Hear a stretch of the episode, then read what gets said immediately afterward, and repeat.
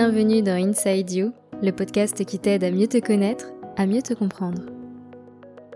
Pourquoi le jugement des autres nous affecte-t-il autant? Comment se défaire du jugement des autres et plus particulièrement du jugement de nos proches? C'est ce que nous allons voir aujourd'hui dans ce tout nouvel épisode.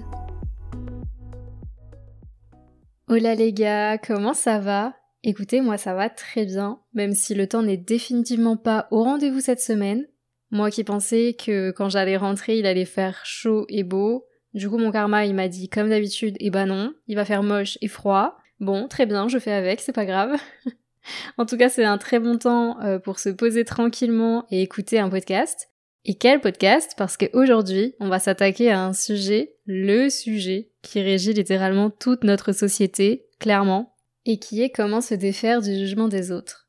J'ai adoré écrire ce podcast, je trouve le sujet vraiment passionnant. Et restez bien jusqu'à la fin puisque je vous délivre les clés qui m'ont permis, en tout cas pour ma part, de me défaire du regard et du jugement des autres. D'ailleurs, petit aparté story time avant de commencer, mais quand j'étais sur la route pour rentrer chez moi de chez ma sœur, je me suis arrêtée faire euh, une mini rando dans une réserve naturelle. Il faisait un temps juste immonde pour faire une rando. Gris, pluie, froid, enfin vraiment l'enfer. Et donc je suis montée euh, assez rapidement au point de vue euh, où je voulais aller, et je suis redescendue euh, en courant tel un petit caribou des montagnes. Et quand je suis redescendue, j'ai croisé des groupes scolaires, probablement des adolescents. Et bon, je suis passée assez vite à côté d'eux, puisque j'étais en train de courir. Et à un moment donné, je suis passée à côté d'une adulte qui disait à une jeune fille Mais on s'en fiche du regard des autres. Et là, ça m'a un peu interpellée parce que instinctivement, en entendant sa phrase, j'ai commencé moi-même à y penser et à me dire mais meuf là t'es en train de courir comme une dératée toute seule dans les montagnes et tout le monde te regarde. Et en fait ce qui est drôle c'est qu'avant d'entendre sa phrase j'y pensais pas du tout parce que j'en ai un peu rien à faire de ce que les gens pensent. Mais le fait d'avoir entendu quelqu'un parler de ça, ça m'y a fait penser brièvement. Bon, après, euh, je vous rassure et je vous avoue que ça m'est très vite sorti de l'esprit et ça ne m'a pas empêché de continuer à courir comme une dératée dans les montagnes. Mais si je vous raconte cette histoire, c'est parce que j'ai l'impression que si on n'est pas confronté au jugement des autres, ça ne va pas venir nous impacter. Si on prend par exemple deux enfants de la même famille, avec la même éducation, avec les mêmes parents, mais il y en a un où tu vas lui répéter Mon fils, t'es un champion, t'es le meilleur, je crois en toi, et l'autre tu vas lui dire T'es un bon à rien, tu n'y arriveras jamais, c'est impossible. C'est évident que psychologiquement, en grandissant, il y en a un qui va être plus fort mentalement que l'autre.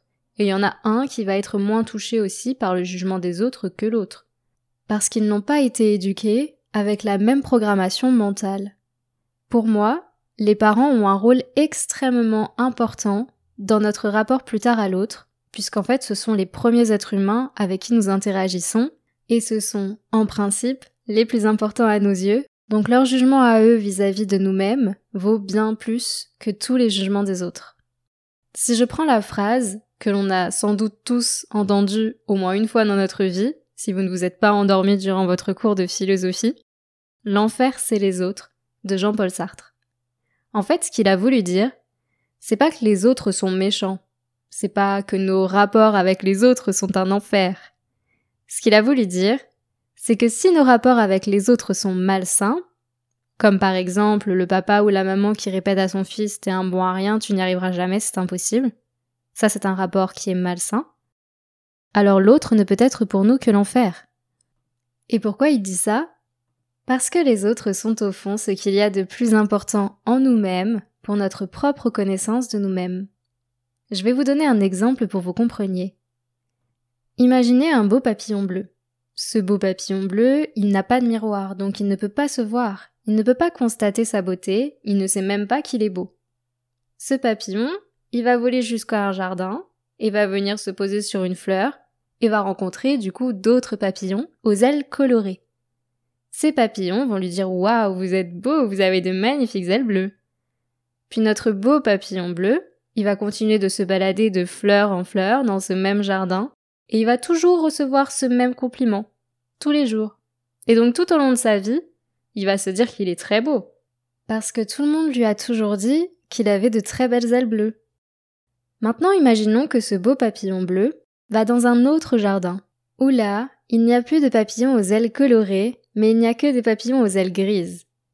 Comme ils n'ont jamais vu de papillon bleu de leur vie, et que pour eux c'est étrange, ils vont lui dire spontanément Mais regardez-moi vos ailes, que vous êtes laid. Et notre beau papillon bleu, il va croire jusqu'à la fin de sa vie qu'il est laid, parce qu'on lui aura répété la même chose tous les jours. Et comme il ne se voit pas, il ne peut pas constater si les autres disent vrai ou pas. Il ne peut que croire et faire confiance au jugement d'autrui. Voilà pourquoi on dit que l'enfer c'est les autres. Vous allez tout simplement incarner ce que les autres pensent de vous. Et vous allez me dire oui mais Salomé en a des miroirs, on peut se voir, donc on peut se juger. Dans ce cas, répondez à cette question. Est-ce que lorsque vous vous regardez dans un miroir, vous pensez que vous êtes objectif? Je pense que 99% des gens me diront que non. Et les 1% qui restent ne sont pas honnêtes avec eux-mêmes. Parce que tout simplement, on ne peut pas être objectif étant donné que l'on voit à travers notre perception. De la même manière que les autres qui nous regardent voient à travers leur perception. Donc en réalité, personne n'est réellement objectif.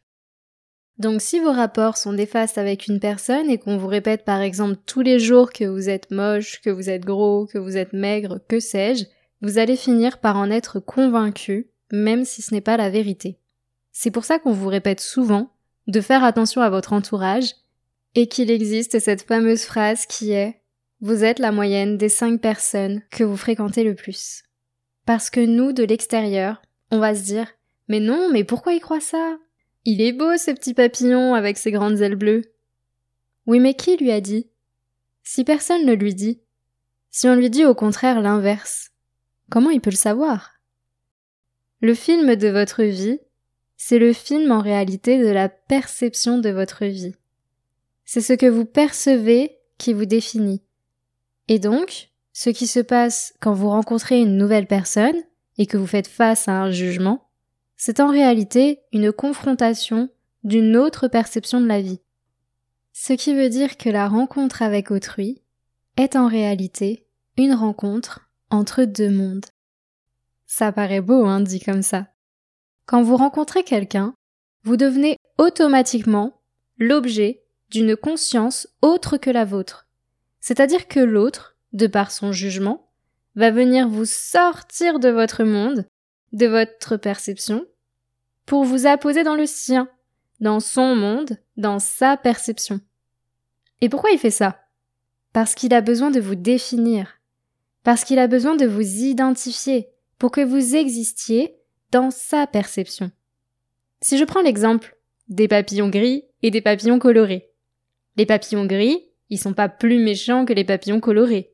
Ils n'ont juste pas la même perception de la vie parce qu'ils n'ont jamais vu de papillons colorés.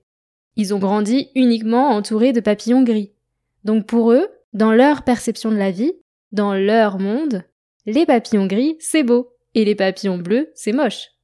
C'est aussi simple que ça.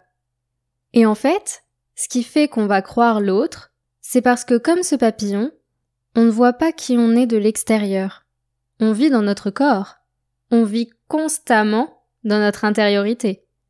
On n'a pas les yeux à l'extérieur de notre corps pour nous contempler. Enfin, je crois pas. Ou du moins, si c'est le cas, appelez un médecin. Et c'est là, en fait, tout le problème du jugement d'autrui. On va croire le jugement des autres parce qu'ils ont accès à une partie de nous-mêmes dont nous n'avons même pas accès.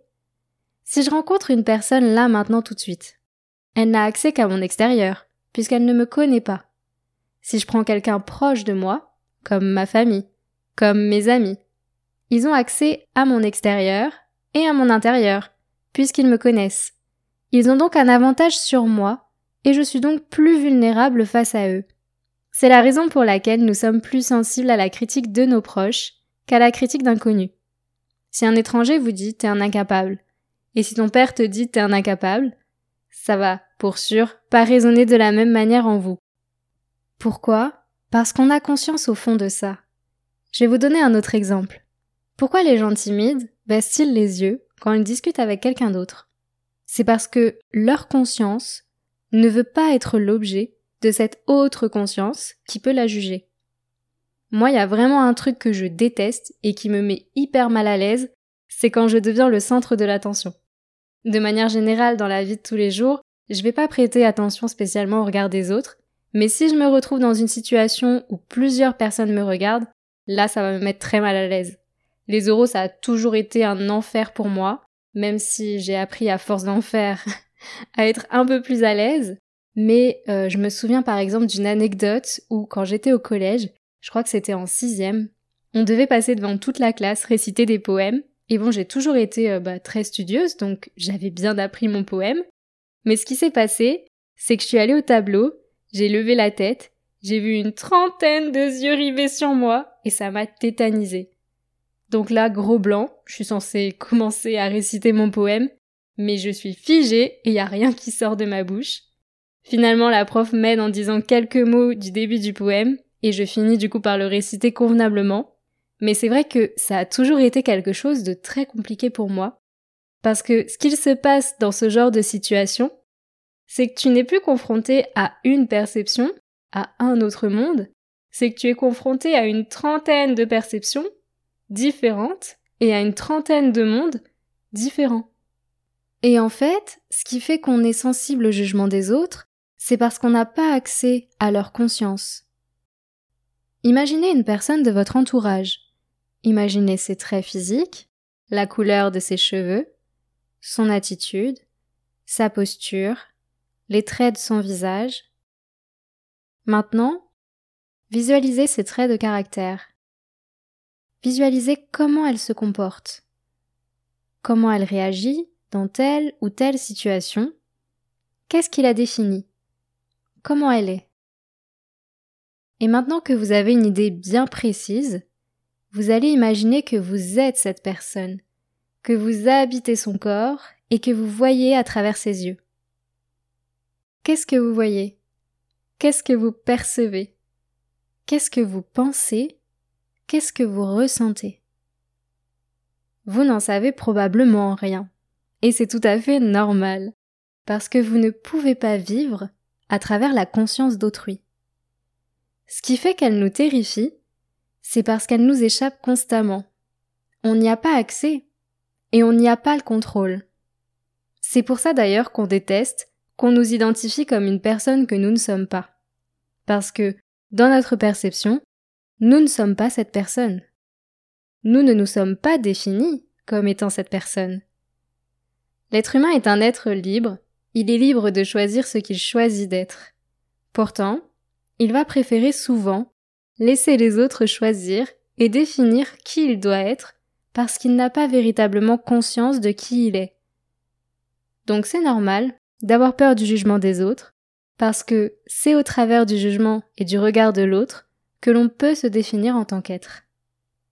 Maintenant qu'on sait que le jugement de l'autre est une perception de sa réalité, de son monde intérieur, et que cela nous touche parce qu'on n'a pas accès à sa conscience, qu'on n'y a pas le contrôle, que cela nous échappe constamment, et qu'il a un avantage sur nous car il peut autant accéder à notre intériorité qu'à notre extériorité, je vais vous demander quelle est la raison principale pour laquelle on se soucie du regard des autres? Généralement, on se soucie du regard des autres parce qu'on a envie d'être aimé et parce qu'on a peur d'être rejeté. Pourquoi on a envie d'être aimé et pourquoi on a peur d'être rejeté? Parce que l'être humain est un être sociable qui vit en communauté et qui ne peut survivre seul. Sans les autres, nous perdons une part de notre identité.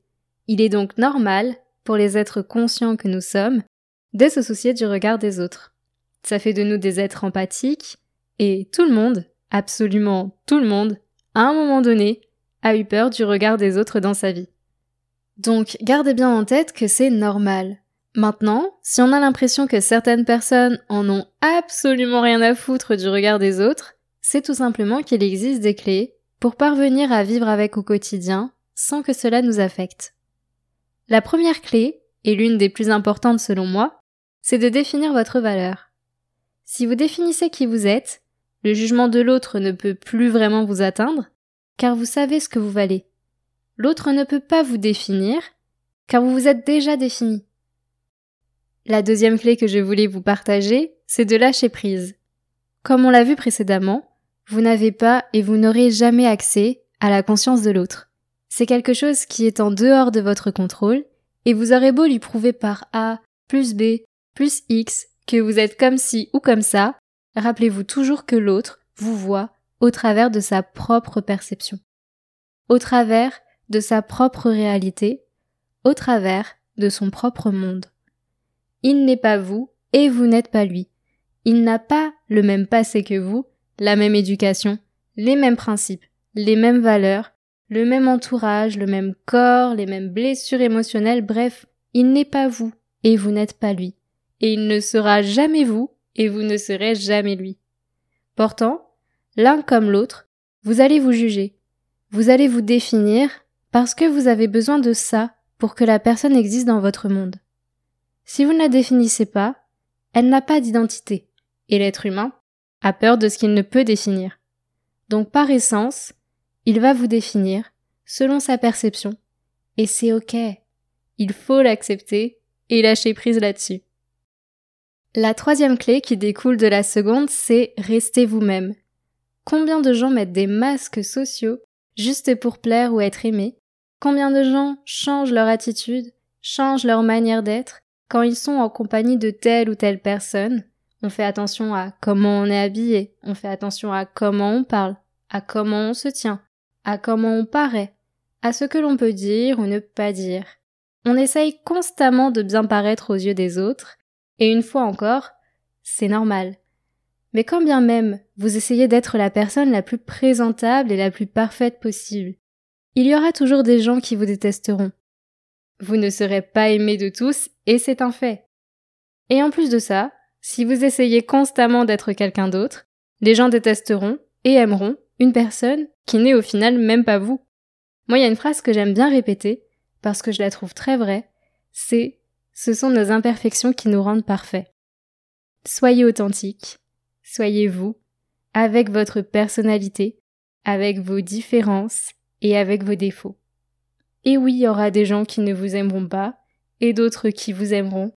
Et je pense que le plus important dans tout ça, c'est les gens qui vous aiment pour qui vous êtes vraiment. La quatrième clé, c'est d'arrêter de dépendre des autres, de se détacher de ce que disent les autres de vous.